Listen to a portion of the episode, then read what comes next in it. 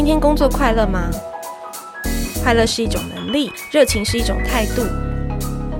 欢迎收听《快乐工作人》，陪你畅聊工作与生活、商管与学习。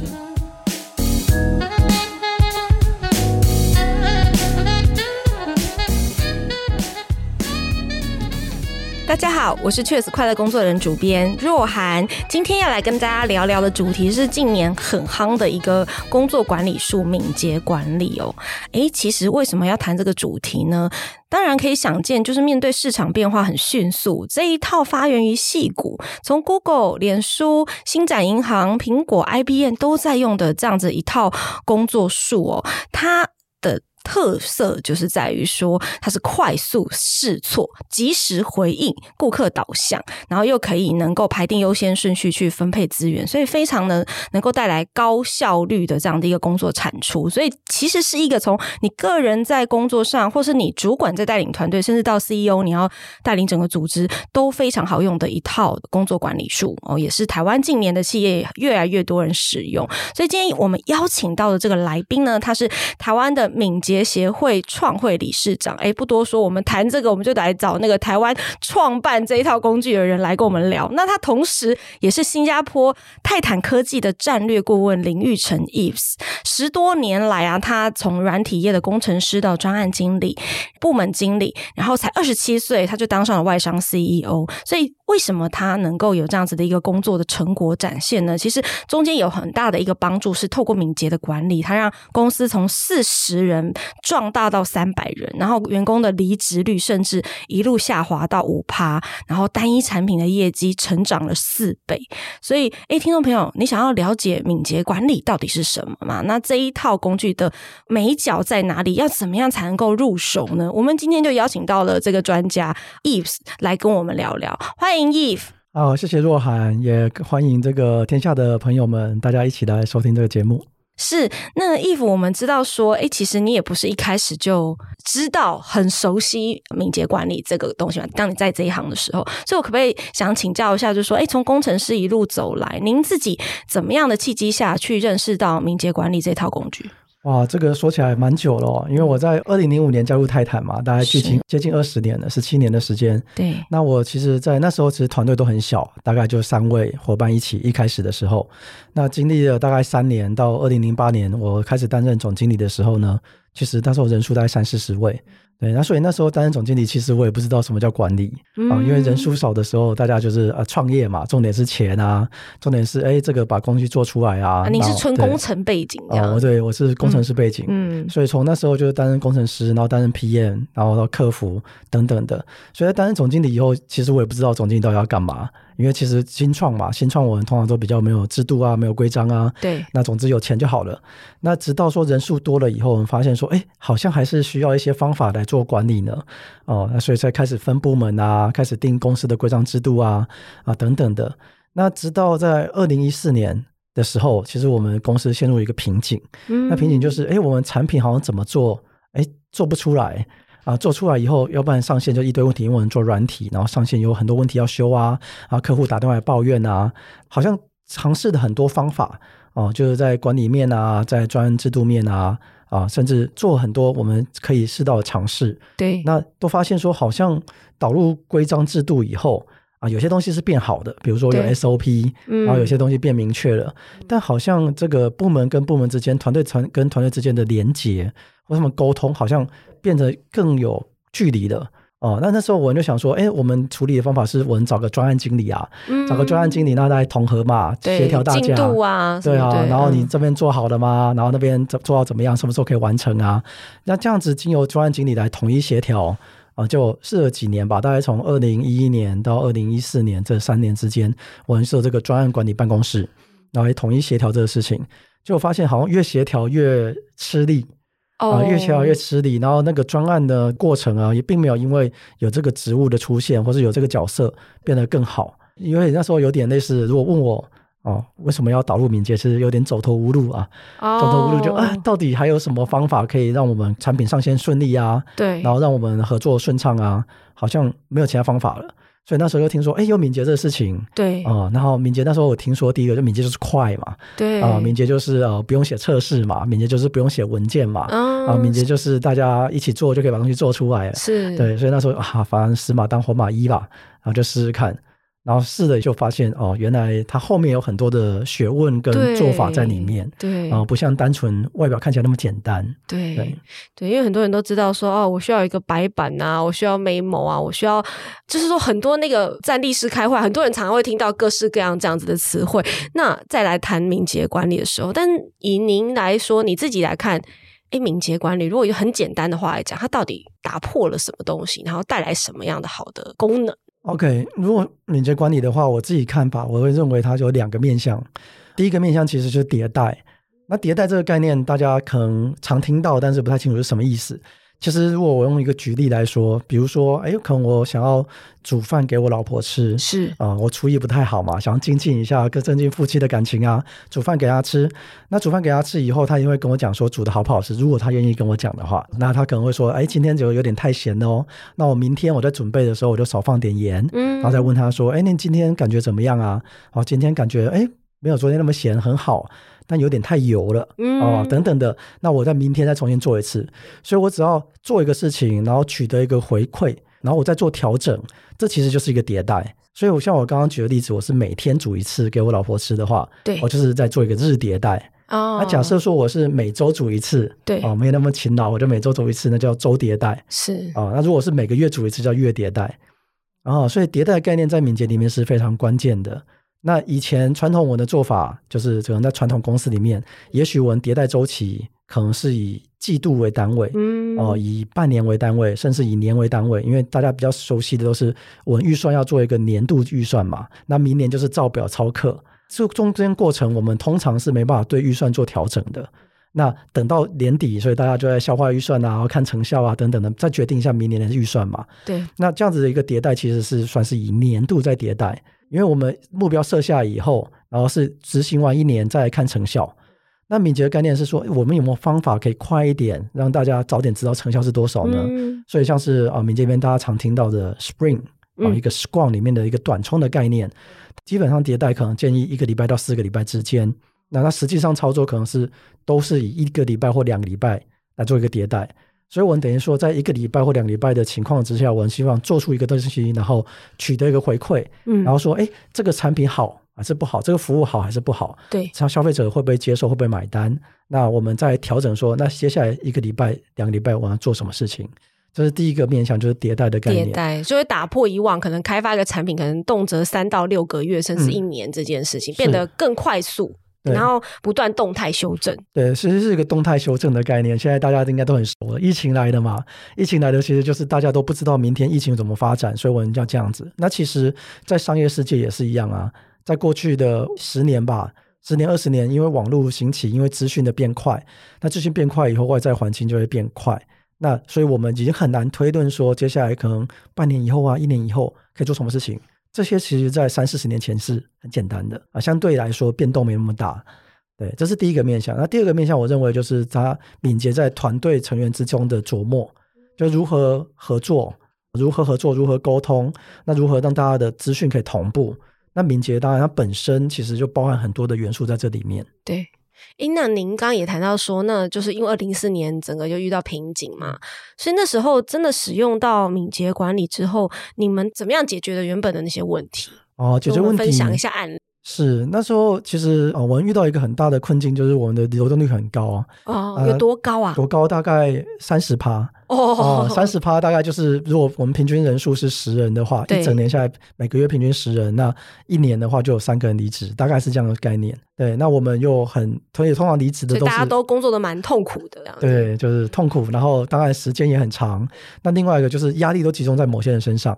啊、oh. 呃，就是比如说我们刚刚讲的专案经理啊，或是我们的小组的组长啊，或是主管职，就压力都集中在这些主管的身上，因为主管要承上启下嘛，然后要把资讯吸收以后，然后分派工作给成员，然后所以基本上是由主管来掌控成员的每个人工作状态。那所以主管本身他就会非常的忙碌，啊，花很多时间在啊这个有没有做完啊，有没有需要协助啊等等的。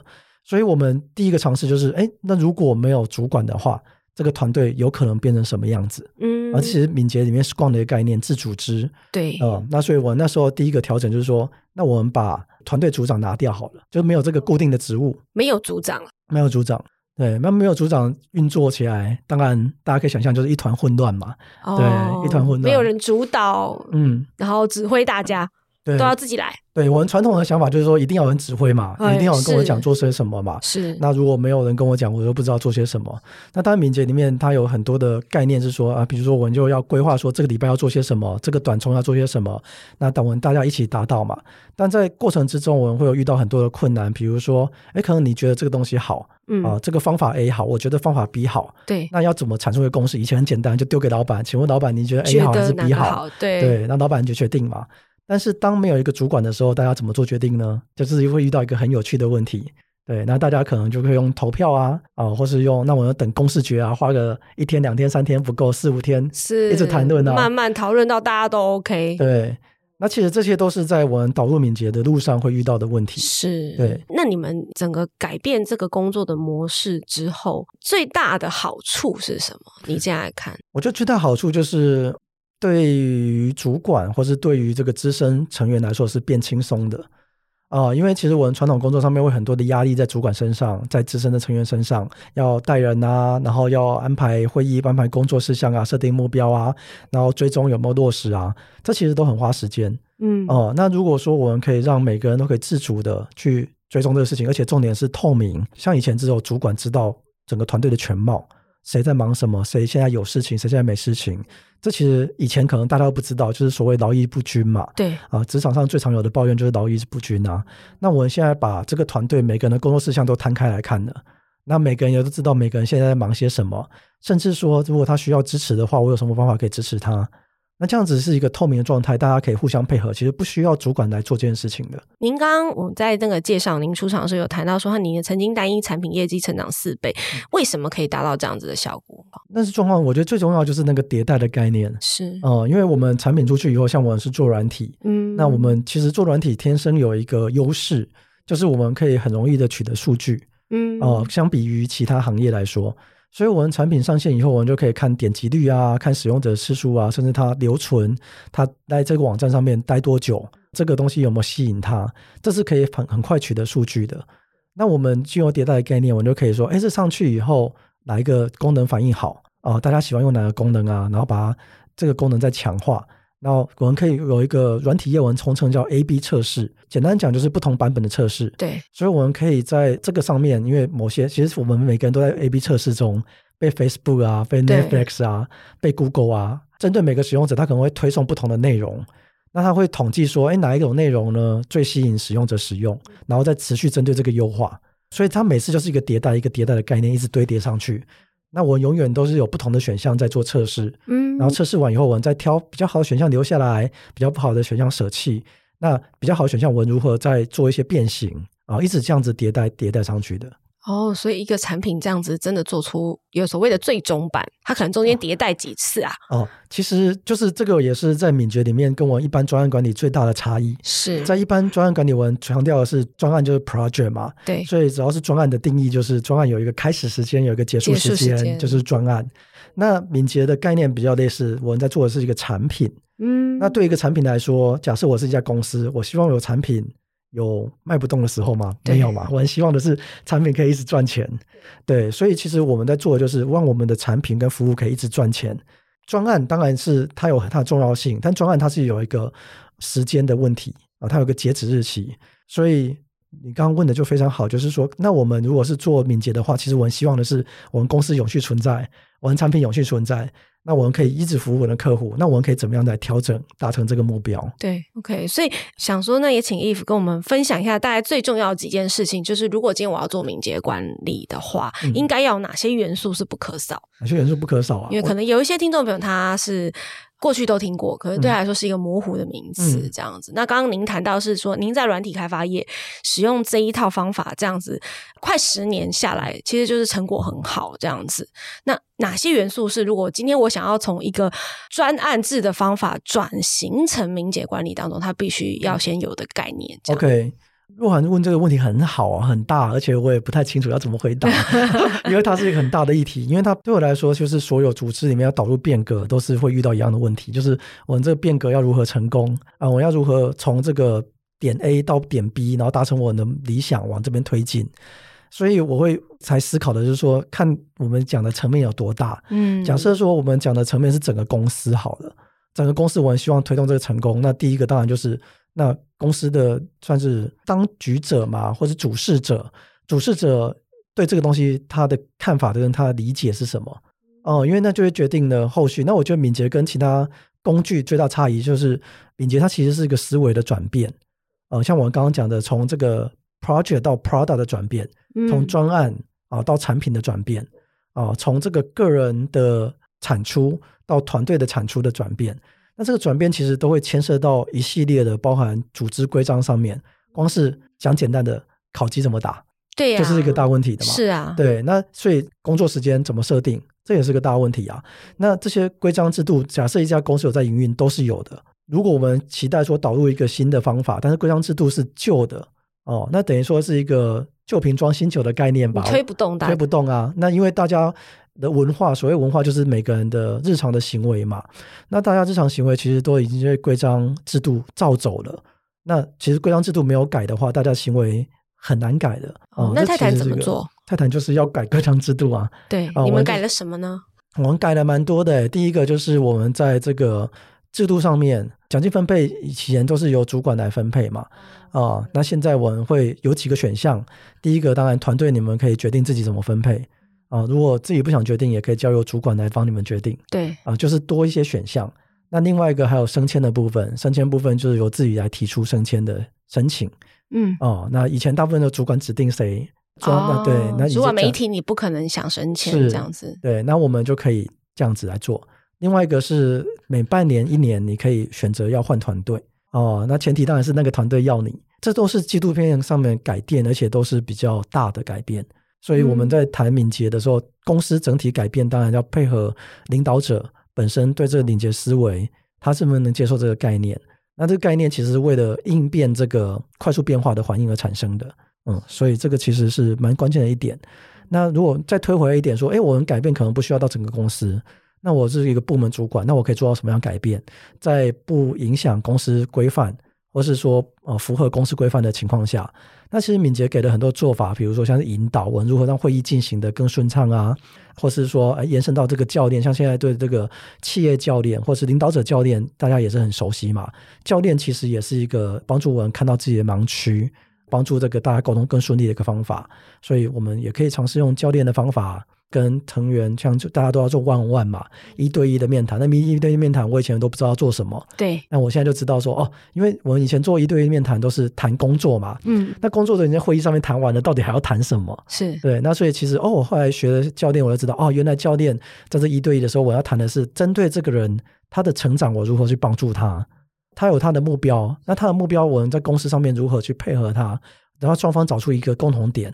那对个人来说是好事，对公司来说也是好事。哎，所以听起来做敏捷管理，其实会整个去调整公司的企业文化哦。是，其实它就是一个文化的变革。嗯，它不单单只是一个工作的方式而已，嗯、这样子。对啊，若涵这个总结超棒的。他其实 很多人说，哎，敏捷搞起来困难，或是不容易，或是因为到最后，呃，改变了我们人的思维没有改变，行为就不会改变啊。所以，我如果尝试用一个外在的行为的框架来要求别人改变，那个思维。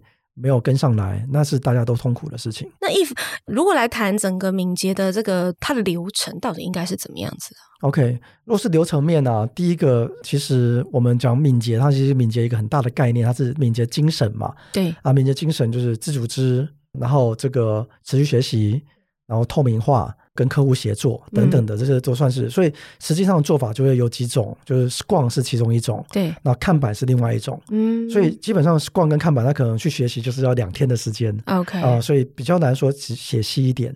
所以我们可以做的，也许是先去看一些相关的书籍，是啊、呃，或是说我们先从简单方式好了。其实敏捷的有几个重要点，我觉得啊，就是不管是用 Scrum 还是看板，它有几个这种就是优先顺序的。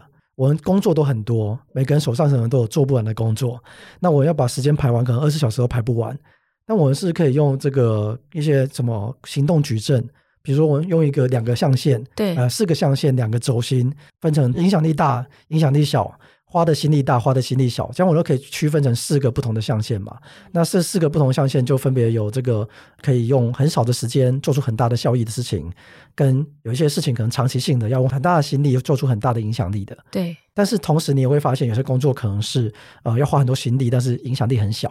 对。啊、呃，或是说杂事，他也没花什么心力，但是也影响力也不大。对。啊、呃，那我们是不是可以把这个杂事或是这个吃力不讨好的事情全部丢开呢？哦，我们是不是可以把我们的心力就专注在这个影响力大的事情上面就好了？是，对。那我们其实很多工作都是由以前传承下来的工作，嗯，对。那这些工作它的价值跟意义是不是还在？其实就是一个很值得去讨论的问题。没错，就是常常有一些事情你做了，然后别人问说为什么要做，你也不说啊，因为之前就有人继续做，因为以前就是这样做，就是经年累月，所以等于是说你们会不断的去。检讨可能个人到团队到底有哪些工作项目，它是属于你刚刚说的那两个象限，就是杂事或者是花很多力气，但是不太有什么效果的。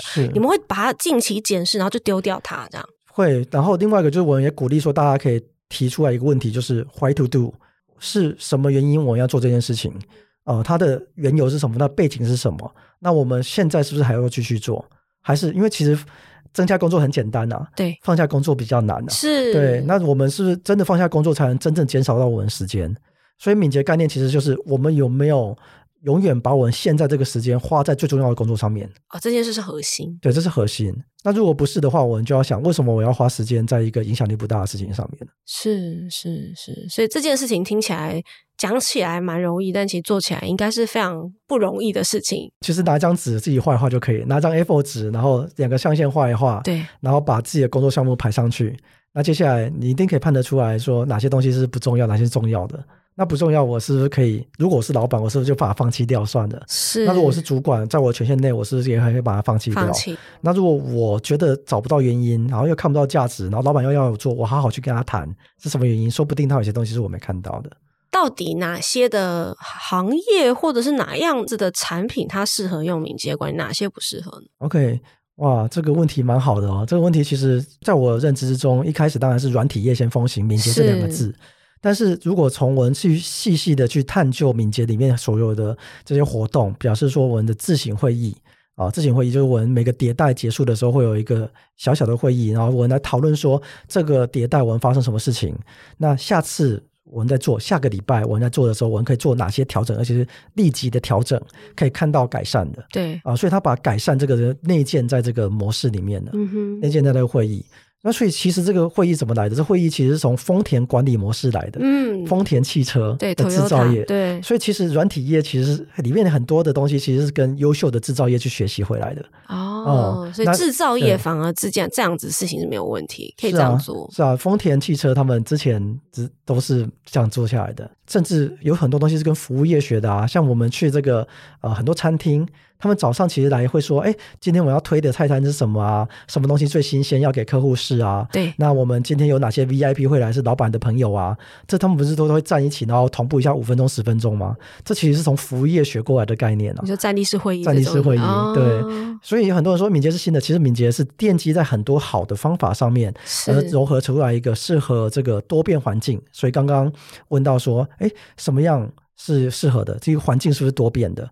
如果我可以现在就知道说明年会发生什么事，后年会发生什么事，那其实真的不用导敏捷啊，因为敏捷它花很多时间在沟通、在同步、在做改变、变动这方面。所以，如果是我们的产业或我们公司所在是不会变动的、变动很少的，对，可以预期的，那其实也许不就不需要敏捷啊。所以这是第一个。那第二个，什么产业适合呢？像刚刚提到，其实制造业，像现在特斯拉汽车，它也是。因为他们的创办人 Elon Musk，他以前就是矽谷的创投嘛，所以他就很熟悉这个软体这方面的，就他要把这个方式带入特斯拉里面。嗯，哦，那像国外也有很多的医疗团体，甚至说在盖核电厂的案例也有哦。哦，核电厂也可以用敏捷，是，所以它其实不局限，重点是我们的环境是不是多变？那我们是不是需要一个智慧工作者，就是工作者啊？我们工作是。有形的还是无形的？有些有形的工作也许不太需要敏捷，因为我们可以用很多电脑的 AI 啊来做品管啊这些东西。那但是知识工作者，他们的困难点就是说，我们之后把产品做出来以后，对方或者客户才有可能来验证说我们做东西是不是他要的。那我们就是可以用迭代的方式，逐渐趋近达成客户也要的，我也要的这个方向。所以它其实是有一个适用范围，就第一个它是环境多变，第二个我们的。成员是不是知识工作者，OK，所以如果他是用比较是说，哎，劳力换取很明确的都在眼前的东西，那你不一定就需要，也许效益就没那么高，没那么高。嗯，嗯，好，我们上半场呢跟 Eve 聊了他自己在接触敏捷管理的过程，以及他们公司在整个通过敏捷管理带来一个很大的这个成长跟人员流动的改善，哈，这降低了这个流动率，这样。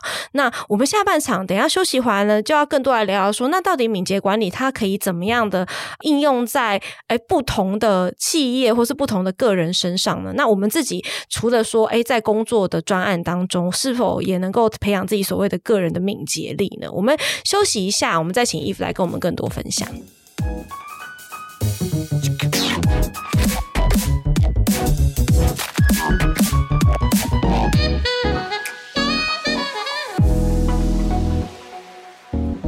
大家好，我是 Cheers 快乐工作人主编若涵。今天我们邀请到的这个来宾呢，是台湾的敏捷协会的创会理事长、新加坡商泰坦科技的战略顾问林玉成 Eve。他来跟我们聊聊敏捷管理哈，这个从矽谷而来，然后其实在国外已经非常的通用的这样的一个工作术。那上半场我们有跟 Eve 聊了，就是说当时啊，他自己在面对一个公司极大的流动率，然后整个压力都集中在少数几个同仁身上的这种状态中，他去导入的敏捷管理，然后以至于带来很大的一个公司文化的改变哦。上半场谈到一个很重要的东西，就是说，诶，其实我们在运作，我们不用。照传统的专案的那种流程走，我是可以用一个非常迭代、非常快速的转变，而且这过程中我不是让一个人领导、少数人领导，是大家一起去做出很多的决事，然后决议，然后推动整个产品往前走，这样子，所以那个效率整个非常大的提升。那 Eve，我们想跟你聊聊，就是说，哎，其实你在这个推的过程中，有没有遇到一些的困难？实质就算是引入了之后，其实困难很多啊。其实，在我们想说要自组织。这部分其实就遭遇到很大困难，就比如说，那大家就说，那到底要听谁的？那如果公司放手不管，让团队自组织，那其实有些可能规章制度要怎么去落实，或者说像是，哎，我们在软体业，我们常常推行这个 pair programming，就是结对编程，就是两个人一起写程式的概念。嗯，那两个人一起写程式，呃，大家可以接受吗？那其实它要需要一个习惯的改变。那时候光是这个我们推行两个人一起写程式、结对编程的概念。从开始推行，然后大家落实，可能就是一年两年的时间了啊。那但是这又是所谓软体工程师在跑敏捷所谓必备的条件之一。我认为，就是你说，哦、比如说 A、B 款同时在跑这样子吗？哦，A、B 款同时在跑是那个 A、B 测试的部分，哦、是属于产品面。哦、那两个工程师一起写，就是说面对一台电脑，然后有时候我写十分钟，然后但我在动手的时候，后面人跟我讲怎么写。那我们过十分钟以后，我们交换。哦，后面那一位来出手，然后我来跟他讲怎么写。那目的其实是为了彼此的资讯是可以交流沟通，而且我们可以互相学习。然后他会的跟我会的，我们都可以学习。集体智慧的概念这样子。OK，所以那个你光是这件事情就花了一年多的时间。大家才开始习惯这种协作模式，对，才开始习惯。哦，嗯，有蛮多人在这个 Scrum 的这个框架下会知道说，哦，我有站立会议，有白板，有很多 N 次贴啊，反思检讨会。但是那个打造那个自发性工作的这种动能啊，嗯，不一定都能够做到。是，那 if 你怎么看这件事情？OK，我觉得自发性这东西的确是需要培养的。呃，那我们想象一下，就假设说，我们如果读的学校是父母选的，做的工作是父母推荐的，或是社会期待的，并不是我自己想要的，那这个自发性要出来就比较难一点了。就是比如说，哎，那我们如果培养一个人自发去读书，如果他不是自发，他是因为外在压力去读书的话，那他考完试放下来，他就不会再读书了嘛。嗯，对。那其实，在公司里组织里面，我们想要做的就是让大家有参与感。对，那参与感就是他可以参与到这个规划里面，同时他也要需要有一个成熟度在。那所谓成熟度，就是像我们讲的成年人的态度。那成年人态度，我们就知道说，像小孩子就什么都要嘛。对，人家成年人我们知道是要有取舍的，在这个物质生活中，或是在这个契约营业中，因为有时间压力嘛。假设没有时间，我们可以慢慢来，都无所谓，像学校一样。但是如果我们有个时间压力的话，时间到了要不要付薪水？嗯啊，时间到了要不要付供应商的钱啊？那是不是时间到了就要赚这笔钱进来？那所以都会有选择的哦。那选择就是说，我要讨论出一个大家都可以接受的选择啊。那我们再往下去进行。那可以接受，那我们常常会把可以接受跟我认同混在一起哦。不反对，对，不反对，对，不反对，其实就是我支持的意思嘛。换句话说，我就期望它可以发生。我现在目前没有更好的方法。那很多时候，我们也许在过去的经验中比较少这种把自己的思维跟自身抽离的一些训练。对，呃，所以我们就会觉得说，我提案被打枪了，我就很受伤。嗯，哦、呃，那其实敏捷里面就有很多的方法来让大家可以进行这一块。OK，呃，如何让我们可以把思维丢出来，然后融合课程的更好的思维。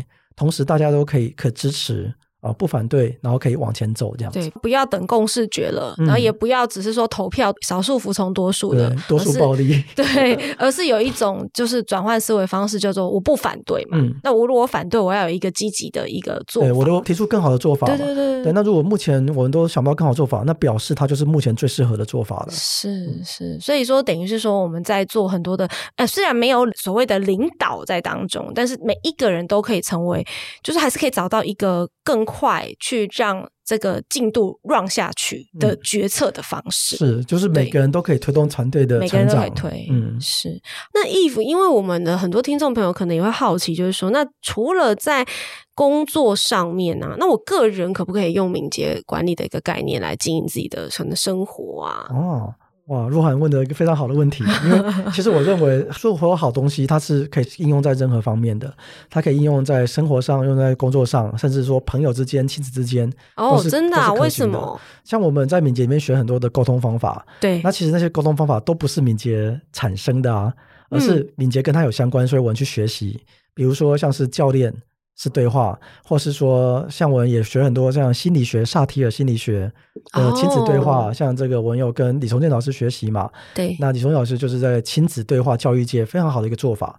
那他在一个这个环境下所磨练出来一个方法，其实放到企业界也是很适用的。那你可以给我们举例吗？举例，比如说像是啊、呃，我们常讲一个好奇提问嘛。啊、oh. 呃，好奇提问，比如说，哎，我们看到这个专案，那像我以前，我到现在还是脾气不太好，嗯，还在修炼中啊。是，那以前的话是脾气更不好。嗯，那比如说你有案子，我觉得这个提案这个想法不合理。我所怎么想的？为什么会有这个答案？是对。那当然这是心态跟语气的问题。那我现在我看到这种东西，我不理解，我可能说：哎，这个想法是怎么来的啊？你是看到什么东西？嗯，才、呃、想到这个的。问法比较正向。对，对，问法不一样，然后这个心态也不一样。我可能以前就是要指责他嘛，就认为那个心态就是我才是对的那种心态。对。那现在是其实我是不知道的。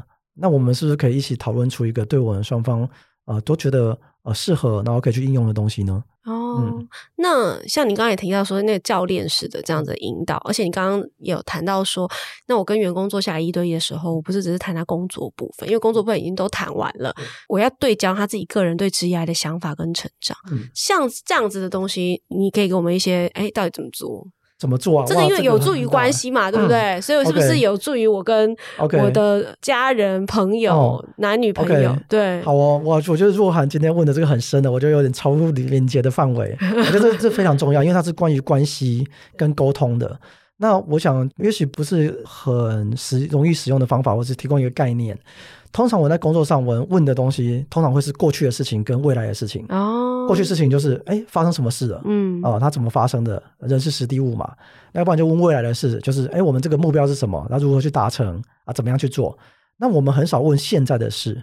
啊，现在的事就是说，哎，现在你的想法是什么？OK。啊，现在你的心情感受如何？是啊，现在你是开心的还是担心的？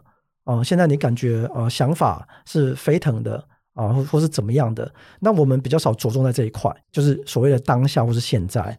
那其实敏捷蛮强调的是当下的。哦，像我们在跑 spring 或是跑跑那个迭代，对，其实我们就是每两个礼拜或者每一个礼拜要强迫大家回到当下啊，看一下当下我们做了哪些事情，然后我们接下来要如何改变。但是，一般工作之中很少有这个机会，大家会觉得这东西浪费时间，对不对？所以敏捷就是强迫大家有一个小时、两个小时时间，大家都谈谈说，哎，我们如何更好？啊、呃，回到当下啊、呃，所以其实这个对话也是我们除了谈了过去的事情怎么发生的，造成原因是什么，过去的历史缘由以外，那我们也可以谈谈这个现在啊，现在你的想法有哪些？对，哦，那现在你的心情，你对哪个想法你觉得最看起来最乐观呢？哦，换句话说，就是我们身边的人他现在的情况是什么？是哦。就是说，像沟通其实就是敏捷的核心嘛。像 Eve 刚刚前面有谈到，其实他需要花很多的沟通成本诶、嗯。那但是他的沟通是为了带出一个更快速的一个产品的改善嘛？是，对，让我们更有弹性，可以去做应变。对，所以哎，这样子的一个很花力气要学习沟通的这样一门学问，哎，真的是当你学会以后，说可能不只是用在工作上面嘛，就是、就是你与人平常的那个相处对话，可能也有改善。跟朋友、跟家人，像我老婆就觉得她找回一个新老公嘛。哦，真的、啊啊，就是就是比较开心哦、嗯，比较开心。然后工作上面的学到的东西也可以应用回来，家人啊，跟家人如何一起过更好的生活啊。家庭跟工作最大差别就是家庭的目标是什么？啊，家庭的目标其实就是大家开心嘛，啊，幸福嘛。哦、那其实这个东西也很容易就可以放回来家庭来用。是，因为我想补充问一下，就是 Eve 有关于敏捷管理对企业在推出他们的产品的那种成功案例，你可不可以给我们分享一两个？哇，这个特斯拉汽车算吗？他们是利用这个短周期迭代来调整。当然，它我很难讲说敏捷是什么，因为敏捷它其实就是开放思维，然后小步快跑。然后摸着石头过河，然后快速试错的一个，所以只要做这种方法，其实都算。那我就我知道的，特斯拉汽车他们的迭代是四个小时为单位。哦，四个小时。换句话说，他们四个小时就在改善他们的制程，每四个小时就看现在的良率如何，那我们要如何去改变。那加上他们的教育训练，其实就我知道，因为我们在敏捷高峰会上面，呃，特斯拉的这个教练有来分享过，他就说，哎，这个教育训练就是每个人自己录一段视频嘛，现在手机啊那么方便，对不对？他们上面有一个平台，对，那就是教育训练平台。比如说我现在说，哦，这个螺丝要怎么锁，我就自己拿手机，然后这样录，然后把它上传到平台上面去，最好最新的一个锁螺丝的方法，对对对，这样子，哦，那就不断的让大家 update，对，不断让大家 update，然后大家有一个共同学习的平台。哦，那上面大家也可以把自己学到的东西，或者说这个东西的做法是怎样，把它直接录影，然后直接丢上去。哦，那这造成什么样的效果？就特斯拉用这种四小时迭代的方法，第一个就是你的良率持续被改善啊。哦，哦，那你所以代表良率就制造业成本来说，就是成本持续降低嘛。对啊，所以良率是很重要的一件事情。那另外一个就是大家学习的学习跟成长哦。哦，那以前的话，我们都想说教育训练的时间才算学习成长，哎，那其实不是的，因为工作的日常，工作的日常，随时每一分每一刻，我们都可以学习成长啊。而且如果讲可能再直接一点的话，现在如果在工作上面不需要学习成长的，可能迟早都会被电脑取代掉啊，哦，被机器人嘛，对，因为他只要重复一直做同样的事情就好了。那其实我们人的厉害之处就是我们拥有创意跟无限的可能性。所以，我们可以每分钟、每一秒都在学习跟成长，都变不一样。了解。比如说刚刚讲的沟通，其实那个随时都可以在电话、在日常的对话之中去改善、去练习。对对，因为我们如果平常跟人家讲话是一个没有所谓你说的好奇提问的心态的话，嗯，你到工作当中你突然要转变的模式，其实也是假假的，或者是很尴尬。对、啊、对、嗯、对哦，所以它其实真的也很有趣，就听起来它不只是改善企业的整个文化做事模式，可能也改变你这个人很多思维，啊，对不对？做人的方式、嗯、是。对，所以今天跟 Eve 聊了蛮多的敏捷管理，但是其实我们也可以感受到说，其实它也是一个复杂的学问。所以听众朋友，当我们从 Eve 的这个案例分享，然后也感受到说，哎，其实。不管是个人啊，或者是你的部门啊，或者是企业啊，真的，诶，看敏捷这件事已经是从国外烧进国内了。那你如果真的有兴趣，想要更多的去呃锻炼自己，如果你是一个主管，你可以用敏捷管理的方式来带领的团队，或者又是你个人当中想要更多的认识敏捷这件事，欢迎啊，我们上我们的天下学习的这个新课程，因为我们也很荣幸邀请到 Eve 开了一堂高效产出、突破资源限制的敏捷管理术这门课。成，然后要来协助大家能够打造高绩效跟即战力哦。对，Eve 要自己说说开这堂课的心得什么？哦，是这个当然，首先要谢谢若涵解释的那么好啊，那么清楚。那因为我本身比较就是企业界就是打滚的嘛，所以对我来说，呃，着重的只有一件事情，就是有没有效，而不是它听起来好不好听，它看起来好不好看，而是有没有效，能不能让我们实际赚到钱，能不能让我们过得更好。所以在这一系列的过程之中，都是我们在泰坦科技里面实践之后的一些成果，对我们有效，也许也值得参考这样子。好，那今天就非常谢谢玉福来跟我们聊敏捷管理。哦，听众朋友，我们下次再见。谢谢天下的朋友们，谢谢若涵，谢谢。拜。